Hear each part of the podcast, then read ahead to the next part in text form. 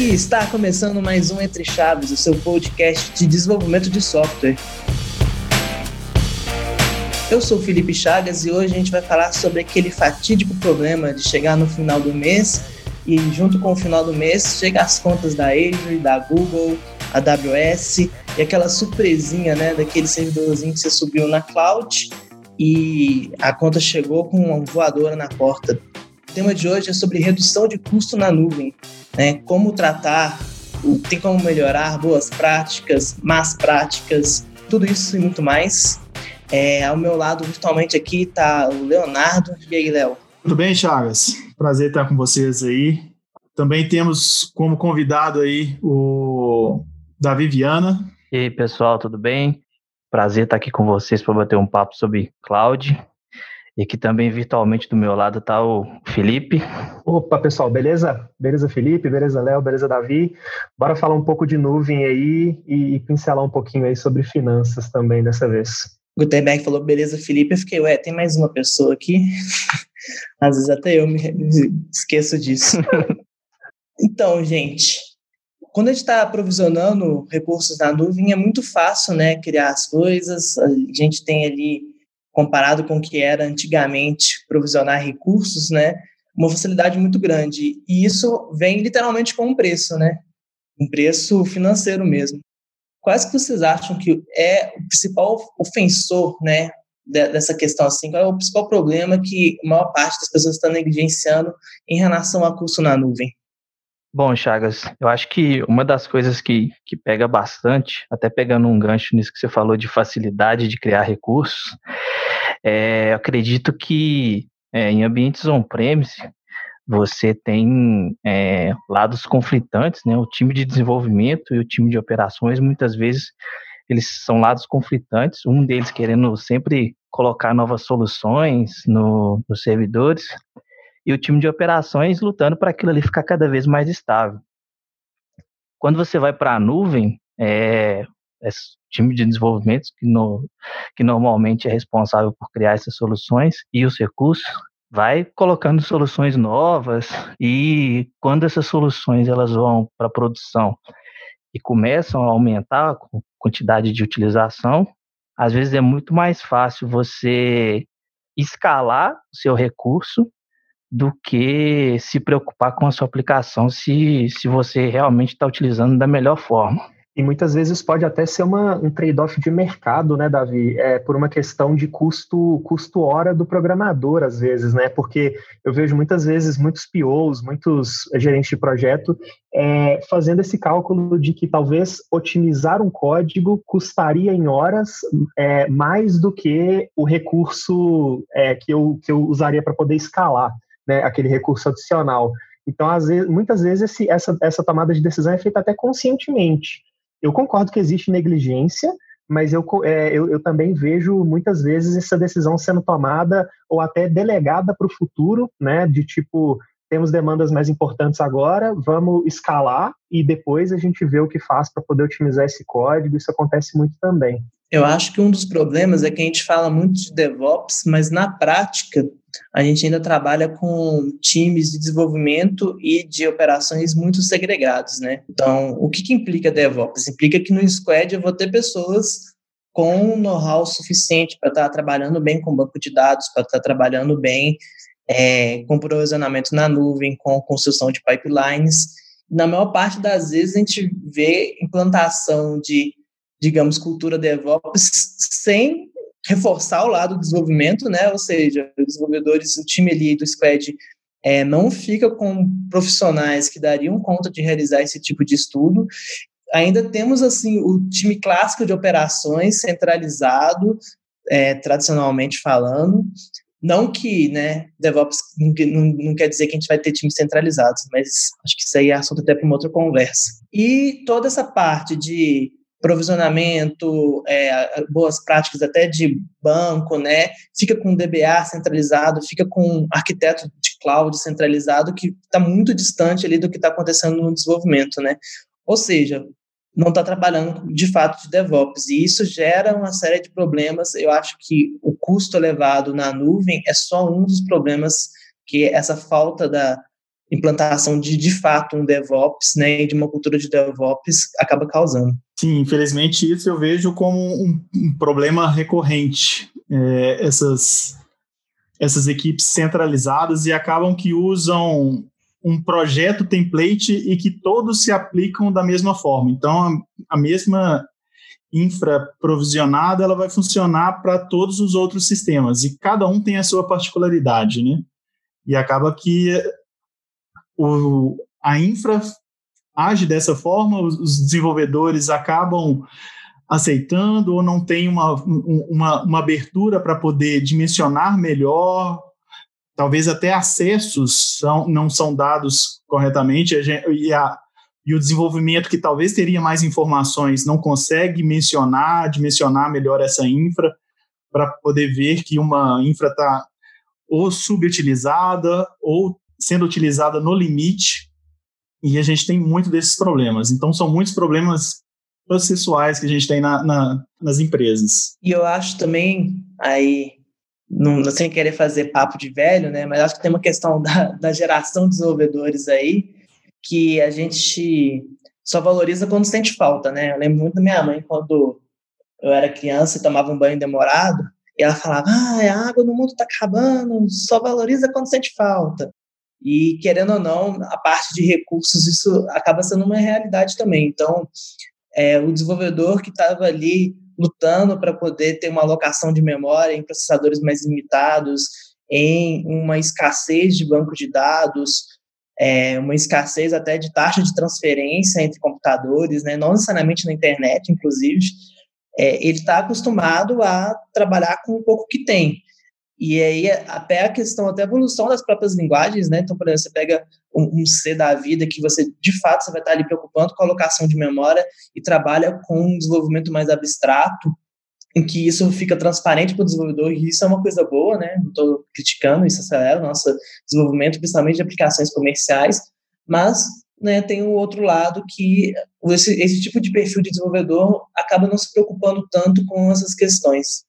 É, eu acredito que são criados né, camadas de abstração, tanto é, em novas linguagens, como também a própria nuvem acaba abstraindo um pouco essa parte de operações, de cuidar de infraestrutura, e aí eu, acaba que esconde um pouco esse trabalho né, que deveria ser feito, um trabalho de, de entender a, a aplicação e entender como que aquilo foi feito, se dá para fazer de uma forma melhor, é, ao invés de fazer isso, né, você escolhe simplesmente, ah não, preciso de colocar mais, mais um servidor aqui. Com dois cliques, hoje em dia, a nuvem te permite fazer isso. É, eu, eu tô, tava refletindo aqui, ouvindo vocês, e eu estava pensando aqui numa, numa hipótese que talvez, é, pelo menos na nuvem, né, no caso da nuvem, Será que o fato da gente hoje não ter que se preocupar tanto assim com, com recursos, né, com, a, com linguagem de programação de baixo nível e, e o, o recurso alocado ele não é uma preocupação tão latente assim hoje, será que a gente ganhou um pouco em velocidade de desenvolvimento é, e em código um pouco mais legível, em código um pouco mais fácil de dar manutenção, porque a gente não tem que se preocupar com tanto baixo nível assim. Será que nessa curva, aliás, duas hipóteses, né? Será que isso gerou um aumento de velocidade de desenvolvimento? E se sim, será que esse aumento de velocidade de desenvolvimento paga o aumento de custo que, que isso gera de alocação de recursos físicos? O que vocês acham? Eu particularmente não vejo isso como uma como benéfico, esse desconhecimento que se vê de alguma de algum detalhamento de, uma, de um framework, por exemplo, o que, que o framework pode entregar, o que, que ele não pode entregar, de, de fazer um desenvolvimento mais performático. O que acontece hoje é que se não fizer isso, a gente tem uma solução mais simples, é simplesmente ir ali, subir uma instância de uma máquina, subir memória, processamento que eu vou resolver. Então, como o Chagas comentou há um tempo atrás, isso talvez não era tão fácil de se conseguir isso quanto a gente consegue hoje. Então, talvez deixe o, o pessoal um pouco mais é, preguiçoso, negligente, as duas coisas. Justamente. Então, fica, fica bem fácil, né? Se eu não conseguir resolver desse lado aqui, eu tenho um outro lado, minha infra, eu consigo facilmente melhorar isso. Então, acho que isso que falta realmente. Não, não, e não sei se pagaria. Você até perguntou, será que essa outra mudança pagaria? Eu acho que não. Eu acho que não continua não legível em, né, em alguns, algumas experiências que eu tenho, talvez até por desconhecimento se faz um código mais complexo do que deveria. Uhum. Com isso se torna mais complexo, não performático, e não vejo que, que, que pagaria, não, pelo menos nas experiências que eu tenho. É, eu só queria ponderar aí que eu não acredito que abstração, linguagem de alto nível, elas são os vilões, não. Elas estão, inclusive, antes pelo contrário. Eu acho que elas, por si só, facilitam e aprendizado, uma série de coisas são extremamente importantes. O vilão aí é um, um desenvolvedor que não quer entrar é, no, nos pormenores, né, do que está ali por baixo do pano. Não tem problema nenhum a pessoa aprender superficialmente e depois aprofundar. O problema é continuar ali no superficial. Mas assim, só vamos elencar aqui. Então, a gente está falando de alguns dos motivos desses custos elevados, né? Então, eu citei aqui a questão da cultura de DevOps, que realmente não é uma cultura de DevOps. A gente está falando aqui de más práticas de desenvolvimento que acabam gastando é, mais recursos do que deveriam. O Léo citou aí que muitas vezes a parte de operação acaba seguindo templates, padrões para qualquer aplicação, então faz um provisionamento é, caixinha e, e segue isso para qualquer coisa. Vocês enxergam mais alguma outra grande causa desses custos elevados? Eu, eu entendo, o Chagas, assim, é, aí a minha experiência empírica mesmo, do, do que eu vejo próximo de mim, do que eu já passei, mas a minha impressão é que o grande, o, o grande ofensor aí dessa, desse custo alto são os desperdícios de, de erro, de desenho mesmo, de solução na, na nuvem, e de algumas configurações feitas de forma ruim, né? Configurações talvez desleixadas, mas talvez falta de conhecimento de quem desenhou. Coisas tipo um auto-scale mal configurado, coisas tipo uma máquina que não precisava ser tão grande quanto foi alocada, é, coisas como o uso de um armazenamento que você precisava, sei lá, de 50 GB e a, a pessoa que configurou alocou lá um tera para, tipo assim, ah, já deixa aqui esse um tera para quando precisar, é, negligenciar transações de tráfego de dados, né, achar que tráfego de dados é uma coisa que, que não vai custar nada. Eu acho que esse tipo de coisa talvez é até mais ofensor aí para custo do que essas, essas decisões até conscientemente tomadas de vamos, vamos alocar infra pra, porque o meu código está ruim. É, isso acontece, isso é ruim, mas eu vejo essas, essas configurações mal feitas até mais ofensoras ainda do que esse primeiro motivo. O que, que vocês acham? Não concordo.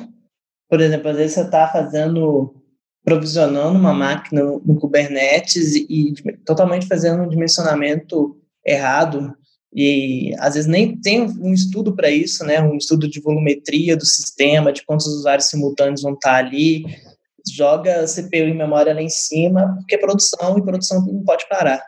Então, concordo 100%. E às vezes é um desenho de arquitetura também muito mal feito, sabe? Acho que os arquitetos também têm bastante culpa nisso, porque é, a, seguir os padrões que existem, até propostos pelas nuvens, elas vão querer que vocês usem todos os recursos que, que existem, sabe?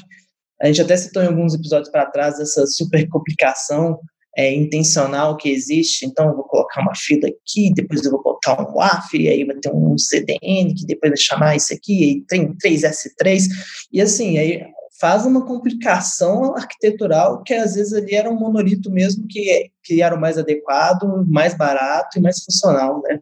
É, eu concordo plenamente com isso que vocês estão colocando, e acho que uma coisa que eu acrescentaria é conhecer o portfólio de serviços que a nuvem que estiver utilizando no, no caso específico, né, ela oferece. Acho que uma das grandes vantagens de nuvem é você pagar somente por aquilo que você utiliza.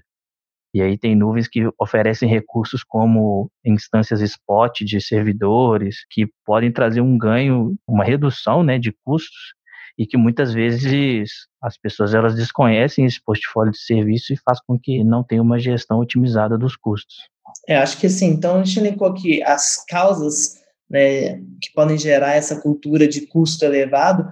Vamos então começar a falar de boas práticas de pô, tô com, minha nuvem está aqui, ela realmente está cara. Vão ter ouvintes aí que estão balançando a cabeça, concordando com tudo que a gente está falando.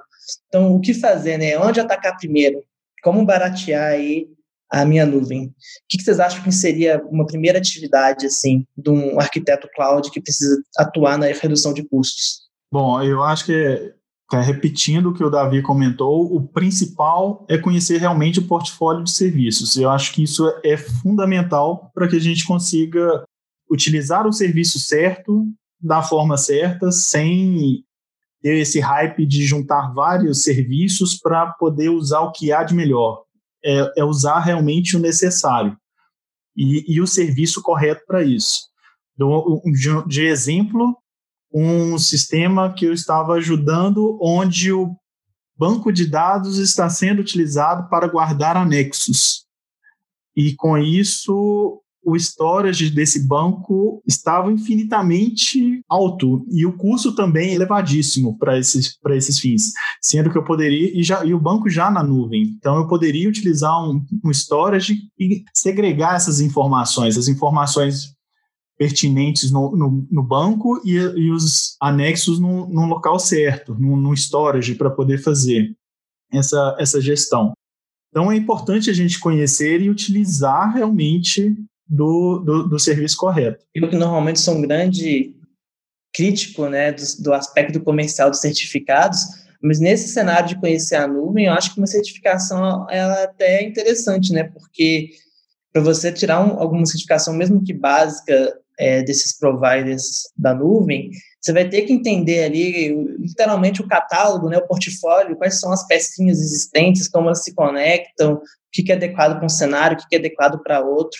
Então, esse é um cenário que eu acho que até se a pessoa estiver muito cru ali, um, buscar uma certificação, mesmo que inicial, ela pode ser interessante. O que, que vocês acham? Acho que faz todo sentido eu acho que ela é útil é, para os dois momentos aí onde, onde há uma atuação nesse sentido, né, que, que eu entendo que é num momento preventivo e num momento corretivo, né? Nesses dois momentos você ter uma certificação, eu entendo que ajuda muito. Eu entendo que você conhecer os serviços, você saber como eles funcionam entre si, como que o tráfego de dados, como, como que os dados são trafegados entre dois serviços, para você saber se tem ali é, algum custo adicional, mas eu entendo que no momento corretivo né, que é o momento onde você já tem uma estrutura, um desenho de, de arquitetura posto, né, você já tem um custo alto feito, é, é consolidado, é, eu entendo que a principal ferramenta que, que vai ser útil para você vai ser o monitoramento.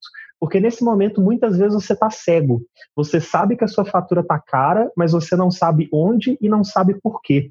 Então, é, assim, aconteceu várias vezes comigo de chegar em, em situações assim, e normalmente as pessoas estão cegas e normalmente o, o, passo mais simples é você colocar lá um monitoramento em cima das suas instâncias lá, dos seus containers Docker, do seu banco de dados, é, onde você acha que está o seu, o seu custo maior, né? Você pode usar até as suas próprias ferramentas de análise de custo das, das próprias plataformas, e você entendendo que, cara, o meu SES, por exemplo, da AWS, né, os meus containers Docker aqui estão é, subutilizados. Eles estão batendo aqui picos de 8% de CPU. Então já te é um indicativo de que ou eu tenho containers demais alocados e eu tenho um problema no meu auto-scaling, ou o tamanho unitário do meu container está grande demais. Então, eu tenho um problema de dimensionamento mínimo ali do meu recurso. É, e aí você extrapola isso para storage, para S3, enfim. Mas eu entendo que no momento corretivo, a sua principal ferramenta, talvez até antes de conhecer o que, que a plataforma oferece, é você ver, né? Porque você vai estar cego, você precisa enxergar, e aí você enxergando, aí você conhecer o que está à disposição te ajuda a ter uma ação corretiva ali em cima. E essas ferramentas que as nuvens oferecem, confesso que eu nunca trabalhei diretamente com a da Google nesse sentido, mas pelo menos a da Microsoft e da Amazon, elas são muito boas no sentido de você enxergar quem é o maior ofensor, é, quem tem a evolução, né? Uma outra coisa que eles têm muito interessante é que eles têm um forecast projetado. Então, baseado, por exemplo, no aumento que alguns recursos seus está tendo nos últimos meses, você consegue projetar esse custo até o final do ano. Então, essas ferramentas já são muito boas. Eu acho que pegar e analisar é, que está gastando mais. Às vezes nem é quem está gastando mais, quem está gastando que não deveria estar gastando, né? Às vezes não é necessariamente ele é, é a conta mais cara ali no somatório dos seus recursos, mas ele é onde você pode ter algum ajuste para reduzir. Você é, disse do forecast, eu lembrei também de uma, de uma ferramenta que é, é, sempre muito bom usar, que é o alerta, né? E o alerta talvez até em cima do, do forecast, né? É, a gente tem uma noção, uma vez que você fez ali o, o seu a sua otimização, você sabe mais ou menos o quanto a sua, a sua infraestrutura custa, né? Vamos supor que ela custe ali uma média de mil dólares por mês. É, eu acho que vale muito a pena, de uma forma proativa, você ter um alerta é, que seja geral, né? Não precisa ser até no nível de granularidade menor, não, mas um alerta geral de que se o forecast é, ultrapassar 1.100 dólares, ele te alerta para você abrir manualmente ali, entender o que está acontecendo e ver se esse custo adicional se justifica em relação à demanda ou qualquer outra coisa, ou se não. E aí, se não, você consegue fazer uma ação antes que esse forecast se consolide. Então, acho que o alerta aí é muito fundamental para você ser proativo, né? Não deixar uma conta chegar para você perceber que veio caro. Ainda mais porque é, um, aí entra no outro viés, né, de, de onde você pode atuar, que é o modelo de tarifação. Muitas vezes os desenvolvedores arquitetos podem ficar tentados a sempre pegar o pay to go, né? Pague o que você usar. E nem sempre esse vai ser o modelo mais barato, assim, ainda mais se você já tem uma ideia de quanto que você vai gastar a longo prazo. E então entender também, né, é, qual é o modelo de tarifação, se aquele recurso ele tem algum a possibilidade de ter uma instância reservada ou algum outro modelo desse tipo que você já deixa reservado o recurso ao longo do tempo, porque você sabe que é o recurso que você vai é, ser necessário, né? Obviamente, sempre tem aquela folga, você calcula ali uma margem, mas que acaba, no final das contas, saindo mais barato do que você pagar na hora que for usar, né? É, é aquele comparativo que vale mais a pena ser no supermercado e fazer a compra do mês ou você ir no posto e fazendo compra picada toda hora, mas o posto está sempre disponível ali para você, né? Então, tem que entender também como que está sendo o modelo de tarifação dos seus recursos. É interessante como que, à medida que a gente vai conversando, a gente vai percebendo a importância que é de você conhecer a nuvem que você está trabalhando, né? Isso aí que o Felipe comentou, ferramentas de alerta, né? Features que, que, que as nuvens nos oferecem. E aí, assim, essa questão que o, que o Chagas comentou de certificação, acho que faz todo sentido, porque é, você se preparar para uma certificação, automaticamente você está ali conhecendo todo é, o catálogo de serviços que a cloud oferece. Então, se você é, ter a iniciativa né, de tirar uma certificação, acho que é bem, bem interessante, acho que é bem benéfico, não só pela certificação, mas pelo conhecimento que ela traz em cima da ferramenta que você está utilizando. Você nem tirar certificado, não. Se você aprendeu o que está ali, está ótimo. Justamente. O maior benefício da certificação é realmente o estudo, né? O certificado em si é só um, uma prova de que talvez você realmente tenha o conhecimento, mas o, o importante mesmo é, é realmente ter esse conhecimento. E você estava comentando, Chagas, sobre reservas de instâncias. Elas são muito importantes. Eu acho que se você e deve ser olhado com carinho, porque se você tiver uma infra onde você já tem uma projeção de uso de algum recurso por um bom tempo, dado o exemplo do Azure, eu tenho de um a três anos, eu posso ter é, economias de até 72% sobre o pagamento desse, desse recurso. Então, é, é válido esse, esse tipo de projeção e utilizar esses, esses recursos de instâncias reservadas. Eu posso utilizar isso em máquinas virtuais, em banco de dados, em storage, em diversos serviços que podem fazer uma baita diferença no, no fim do mês.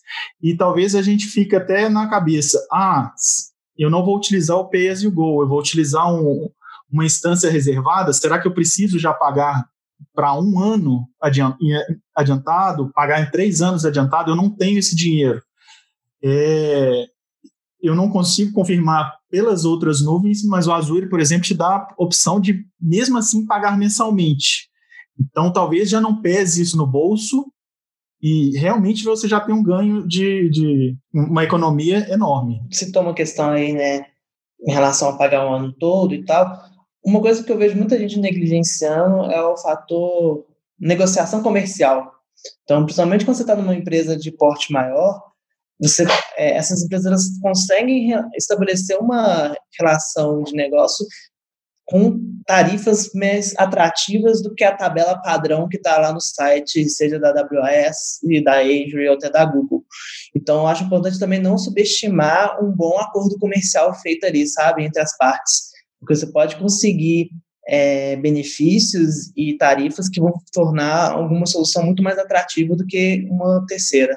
Perfeito. E, e eu estava pensando aqui também, é que eu, eu, entendo que a principal fonte de informação para você entender, claro que existem outras, né? Mas eu entendo que a principal fonte de informação para você decidir como como é a melhor forma de você desenhar, além de negociações comerciais e outras coisas, é você entender como funciona a demanda do seu produto, ou do seu microserviço, ou do seu serviço, porque isso vai determinar muito como você vai desenhar, quais serviços você vai escolher para poder resolver aquele problema.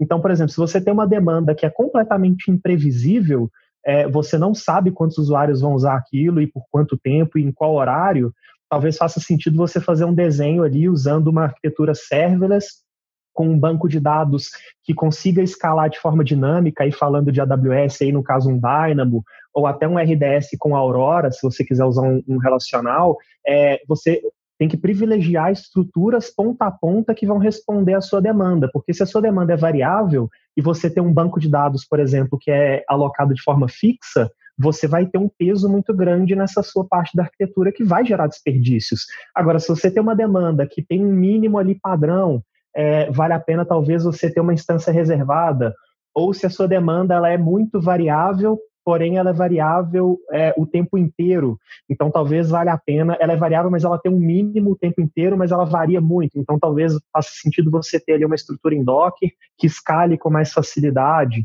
é, eu acho que muito a gente tem que olhar para qual é a natureza da demanda que, que vai surgir para a gente, para a gente não fixar nenhum eixo sem necessidade e também não deixar nenhum eixo volátil demais sem necessidade, porque se você sabe que é uma demanda fixa, muitas vezes uma lambda não vai fazer sentido.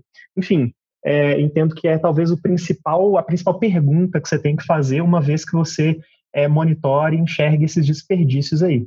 E para poder enxergar esses dados, é muito importante um tipo de teste que a gente comentou no episódio de teste automatizado, são os testes de carga, né? Quando a gente fala teste de carga, na verdade, tem toda uma categoria de testes dentro de testes de carga. Posso desde fazer um teste de fumaça, que eu literalmente estou fazendo ali aquele teste ponta a ponta da minha aplicação, como o que é conhecido mesmo como teste de carga, né, o load test, e aí, com a fonometria esperada do meu sistema, eu vou conseguir observar, por exemplo, quanto de CPU, quanto de memória né, ele está consumindo, né, a saturação dentro dos recursos que foram provisionados, a transferência de dados, que acho depois até importante a gente falar especificamente sobre o tráfego de dados, porque ele é uma das coisas que impacta muito no, no custo, é, como que está sendo o acesso ao banco, o número de conexões simultâneas que o banco vai ter que receber, porque isso também é um dos limitadores principais na hora de provisionar um banco de dados, além do tamanho dele, e, enfim. É, e se você não faz teste de carga, ou não faz teste de carga bem feito, você de fato só vai saber quanto que o seu sistema vai consumir, ou quanto que aquela funcionalidade, né, pensando num produto, né, você desenvolvendo uma feature nova, vai demandar na hora que você colocar em, em produção. Então, é muito importante já saber de antemão, né, qual que vai ser o tamanho que precisa subir a produção. Aproveitando aí que eu citei a questão do, do tráfego né, de informações, a maior parte dessas nuvens, elas são muito boazinhas, elas não, não te cobram para você jogar dados para dentro delas. Mas o contrário não é verdade. Para você buscar esses dados, é, existe um tipo de cobrança, né? É, como que vocês enxergam formas de minimizar ou trabalhar melhor em relação a essa questão da transferência de dados entre as nuvens? É, é, eu acho que aí a gente tem que se aproveitar muito, a gente tem que ser muito cuidadoso com filtros, né, com é, trazer só o que você precisa mesmo de fato. É claro que se esses dados forem trafegar ali dentro da própria nuvem, você acho que pode ser até um pouco mais permissivo com esse volume, mas, por exemplo, se você for fazer isso entre regiões, isso já começa a ficar caro, então já vale a pena você trafegar só o que é necessário. Então, se você tem algum relatório muito grande, vale a pena talvez, talvez você pensar em trazer isso paginado. É, teve uma, uma coisa interessante que aconteceu comigo, inclusive, é, há alguns anos eu estava desenhando um dashboard no Grafana, e Grafana é uma ferramenta de visualização de, de dashboards, né, com, com base em, em, diversas fontes, e uma dessas fontes pode ser o seu próprio banco de dados, ou um CloudWatch, ou enfim, você pode desenhar tudo isso no Grafana, e certa vez eu estava desenhando isso e eu esqueci de um filtro no Grafana. Só que o Grafana, ele em si tem um filtro dele na visualização. Então, o dado ele era mostrado de forma correta no gráfico. O gráfico estava certinho filtrado ali as últimas seis horas, por exemplo. Só que a cada atualização, o Grafana estava indo no banco de dados, buscando tudo que tinha lá na tabela é, e trazendo para o front-end, e dentro do front-end é que o filtro acontecia. Então, quando eu fui ver, nessa época eu não tinha alerta de custo e tal, quando eu fui ver, eu tinha ali um custo de 80 dólares, mais ou menos, por causa desse tráfego de dados aí que estava na casa de Tera dentro do mês. Então, acho que é, é ficar atento e trafegar basicamente só o que você precisa, e no formato que você precisa, né? Sim, essa questão do formato é muito importante, porque às vezes existe algum tipo de subestimação em relação ao poder que esses formatos têm de compactar o dado, né? Então, sei lá, quando você está tendo um paradigma de, de data lake ou de orientado mais a dados mesmo, é, esses especialistas sabem trabalhar, por exemplo, você trabalha com um parque da vida, com um volume de dados que você vai ter que transferir já tendo é, compactado na origem, vai ser infinitamente menor do que você trabalhar com dado cru, né, e trafegar com dado cru. Outra questão que às vezes você pode trabalhar só com referência do arquivo é, dos dados. Então, às vezes você está trabalhando com documentos no S3, né, igual o Léo deu o exemplo ali, que seria um bom lugar para salvar é, documentos. Às vezes você precisa trafegar só a URL daquele documento, você não tem que trafegar com o binário dele de um lado para o outro. E isso são coisas que vão fazer a diferença no final das contas. É, serve para imagens, para arquivos, que a gente, em alguns casos, a gente vê trafegando um, um, uma string, um hash do, do, do, documento, e talvez nem vai ser preciso para a visualização daquela informação. Então, realmente, o, o que vocês comentaram é, é extremamente importante essa de trafegar realmente o que for preciso modelar de forma que eu preciso. É, eu acredito que, que tráfego de dados, né, quando a gente vai falar de tráfego de dados em, em nuvem, eu acho que está muito relacionado com pensar muito bem a arquitetura da aplicação.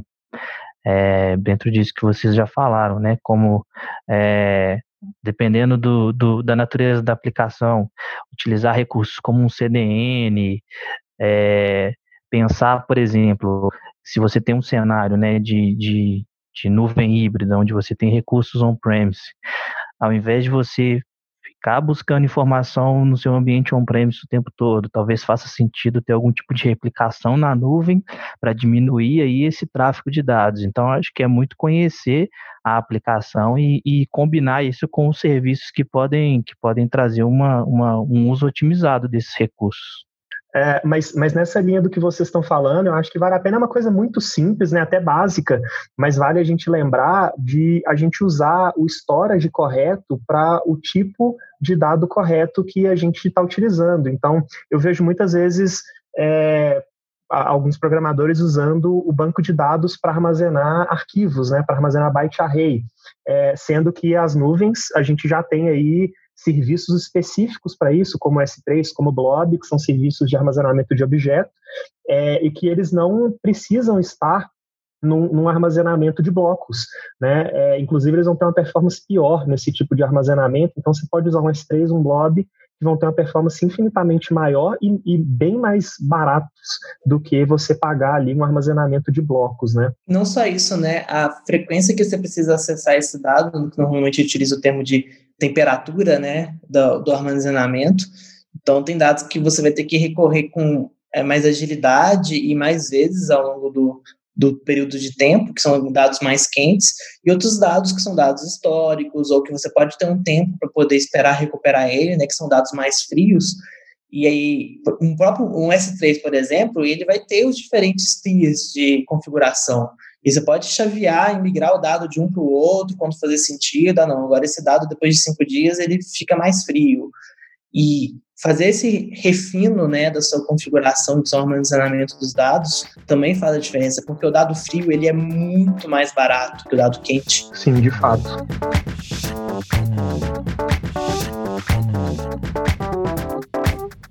Tem um outro tópico depois que eu queria comentar também, que é sobre quando você tem requisito de recuperação de desastres. Vocês já passaram por isso? De como é, quando você precisa ter. Redundância. Isso, quando você tem que ter redundância e tal. Porque eu vejo muitas nuvens até fazendo isso de forma nativa. É, de forma nativa, não, de forma automática. E às vezes você nem quer né? Eu já passei por isso também no, no RBS da, da Amazon.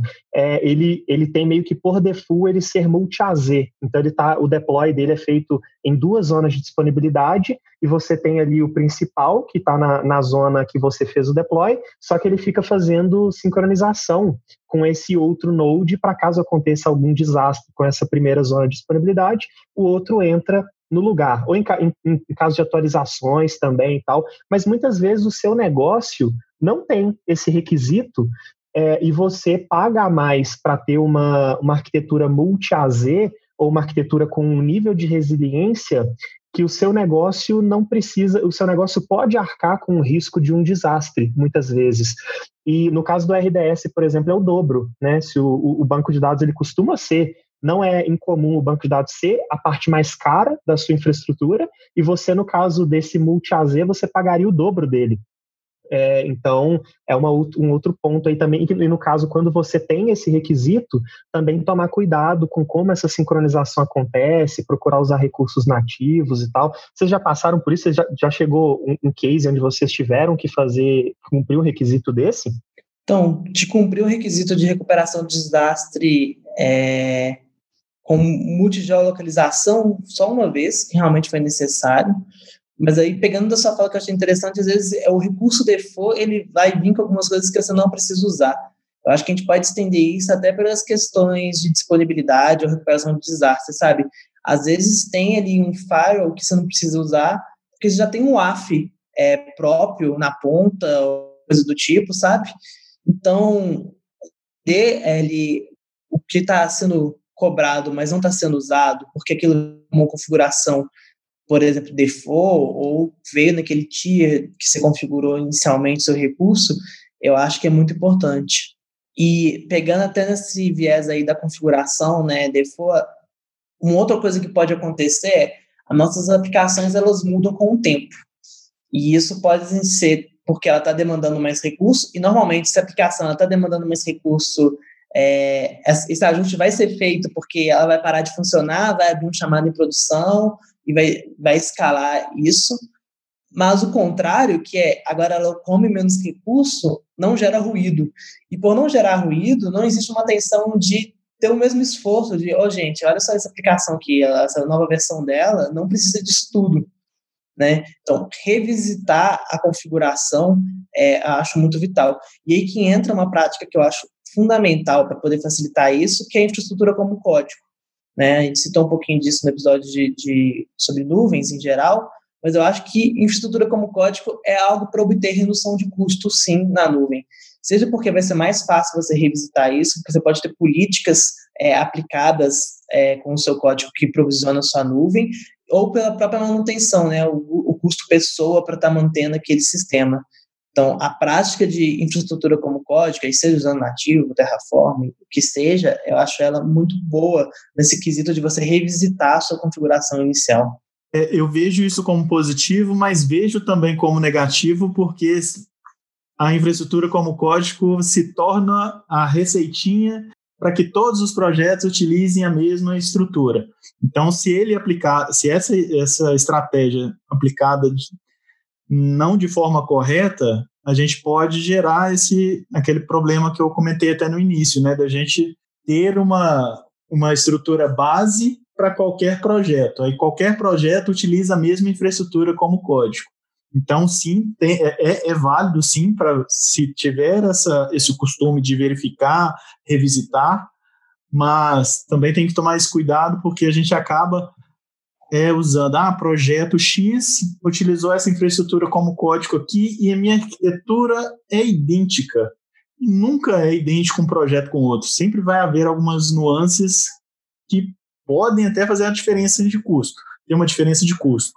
E se essa infraestrutura, se a gente não tiver essa atenção, fica mais fácil de replicar essa estrutura com, com a infraestrutura. Então, sim, tem que ser. Esse ponto que você comentou tem que ser. tem que ter bastante atenção. É o mesmo problema de ter template para API, né? Justamente. Ah, tem um template aqui que vai usar CQRS, vai usar Mediator, pipipi, popopô, e a sua API não precisa de nada disso. Mas já está ali pronta, tão fácil é, de usar, para que, que eu vou tirar? Vou usar a mesma. Não, e tem empresa que às vezes a norma é usar o template, né? Tanto, estou citando aí do API, mas voltando para o assunto do episódio, é, a norma é, é você deployar sei lá, um web app ou um container com aquelas configurações, porque aquela é a configuração de microserviço. Ainda uso uma terminologia assim. Então, todo microserviço a gente utiliza essa configuração aqui. Então, às vezes, a, a, as próprias regras do jogo vão estar atrapalhando você trabalhar de forma mais é, dedicada para cada Mas um uma, uma infraestrutura como código, onde você coloque como exponha bem essas variáveis que, que fazem toda a diferença, por exemplo, eu preciso subir um web app, onde eu deixo como variável a, a camada que ela utiliza para isso já me força, se ele for bem desenhado, essa infraestrutura como código, ele já me força a revisitar esses valores e talvez pensar, ah, talvez para essa aplicação não precisaria ser essa camada, poderia ser outra.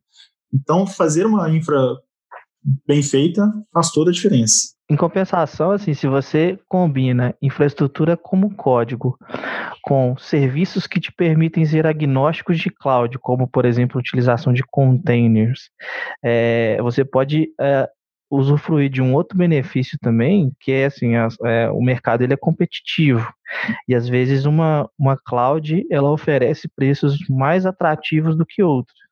E aí, se você tiver essa capacidade de fazer uma migração de cloud, ou se você tiver a, possibilidade de utilizar uma, uma arquitetura híbrida, você conseguiria otimizar os custos também de uma determinada aplicação. Justamente isso que eu ia puxar, né? Essa questão do, do multi-cloud aí. Porque eu concordo com o que você falou, né? Ah, hoje o Blob está mais barato que o S3, vamos migrar. Mas eu, particularmente, acho que esse é um caminho que tem que ser feito muito delicadamente, assim. Por quê? Porque isso vai envolver outros gastos, gastos que às vezes não são tão visíveis, sabe? De pessoas que vão saber migrar de uma nuvem para outra, ou, ah, vou trabalhar de maneira agnóstica, 100% agnóstica. Então, eu não vou utilizar é, serviços de mensageria da AWS ou da, ou da Microsoft, vou ter aqui esse serviço open source é, que é ele agnóstico, subo no container, independente de onde que é. Eu acho que isso é um caminho válido, mas ele exige e demanda profissionais com expertises mais avançadas do que se você tiver com um contrato ali, né, vender sua alma para uma nuvem, por exemplo. É, e, e, eu vejo assim, é, independentemente da, de ser agnóstico de cloud ou não, eu vejo uma grande vantagem de você ter a sua infra como código, e nesse caso até tem uma preferência pelo Terraform é, em detrimento de, de, estruturas nativas, pelo menos a da AWS, né, o CloudFormation e outros, é, eu prefiro o Terraform porque ele serve como uma documentação ali e, e costuma ser uma coisa até de baixo nível que faça você de fato conhecer a sua infraestrutura, né? Porque às vezes quando você aloca as coisas pela interface, algumas coisas elas são muito mágicas, né? Como por exemplo eu citei essa questão aí do, do multi-AZ do RDS, se você mapear a sua infraestrutura no, no Terraform, dificilmente você vai cometer um erro desse de forma inconsciente, porque você tem que colocar lá explicitamente que, olha, eu quero que seja multi-AZ, porque você tem que passar uma variável para aquilo, né? Então, é, isso faz aí você aloca uma interface de rede explicitamente, você aloca um NAT Gateway, você vê que tem três NAT Gateways alocados, enfim, você vendo essas coisas de baixo nível acontecendo, faz você ter uma, uma atitude preventiva em relação à sua infra, e ter isso documentado faz com que, voltando no ponto que você estava dizendo, Chagas, faz com que você tenha um pouco mais de segurança para poder fazer as alterações também, né? Porque como você tem aquilo ali amarradinho e, e aquilo faz você conhecer bem, a sua infraestrutura, é, medos que você teria talvez antes de reduzir o tamanho de um container, de tirar um multi-AZ de um RDS, você passa a ter um pouco mais de confiança de fazer, porque você tem aquilo ali documentado e você sabe como as coisas se integram, como as coisas funcionam, né? Sim. Aí, só retomando uma questão que o Davi levantou do multi-cloud, eu acho que um outro problema, que na verdade um desafio, né? Vamos colocar aí de maneira política, que o multi-cloud oferece é a questão das transferências entre nuvens. Então, outro dia eu estava até comentando do Léo sobre o, o Netlify, que é um, um hosting voltado para front-end, que eu gosto bastante, né? Você consegue fazer front-end estático literalmente de graça. E como que é difícil, por exemplo, eu ter, por exemplo, um front-end ali no Netlify que vai consumir um back-end numa outra nuvem. Assim, você fala, ah, não, isso é muito fácil, é. Você provisiona ali e provisiona cá. Mas aí quando você vai colocando os pormenores, principalmente numa estrutura corporativa um pouco mais complexa, que seus serviços eles têm que estar dentro de uma VPN, que tem que ter um determinado requisito de segurança, determinado requisito é, de governança, de acesso aos dados, né, não só de segurança em, por si, isso vai se tornando mais complexo você trabalhar com mais de uma nuvem, porque você vai ter que ter um processo de integração e de custo de transferência de dados mais elevado. É, existem ferramentas para poder gerir, mas são ainda muito, muito restritas a alguns serviços, né, de banco de dados, de Kubernetes, mas não aberta a todos os tipos de serviços. Então, o gerenciamento realmente, talvez a gente ganha em questão de centavos migrando de nuvens, mas eu vou ter gastos com, com esse tráfego, vou ter gastos com gerenciamento, com essas pessoas, e talvez fica, sai mais, é um barato, aparentemente barato, que sai caro. É, você pode fazer uma analogia aí, vamos supor que você tem um carro e aí a gasolina do lado da sua casa, ela é, é 20 centavos mais cara do que o posto do outro lado da cidade. Vale a pena você ir do outro lado da cidade, pegar o trânsito, o tempo que você vai perder para abastecer? Pode ser que sim, pode ser que não. Né? Então é importante ponderar isso. Sim, com certeza. Eu acho que, que, que tem esse, esse esforço, sim. É, acho que é aquela a ideia de tentar pegar o, o melhor dos dois mundos, né? Balancear é, o nível de complexidade com os ganhos que você vai ter. Eu lembro de um cenário que eu trabalhei num projeto de que a simples migração de um serviço que a gente utilizava numa nuvem X para uma nuvem Y nos trouxe ganhos de performance de latência muito, muito grandes, porque o, o serviço era oferecido de uma forma diferente numa outra nuvem.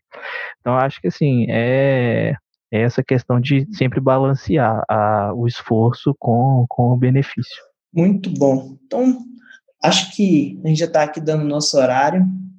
Falamos aí de vários elementos que podemos atuar né, na redução do, do custo.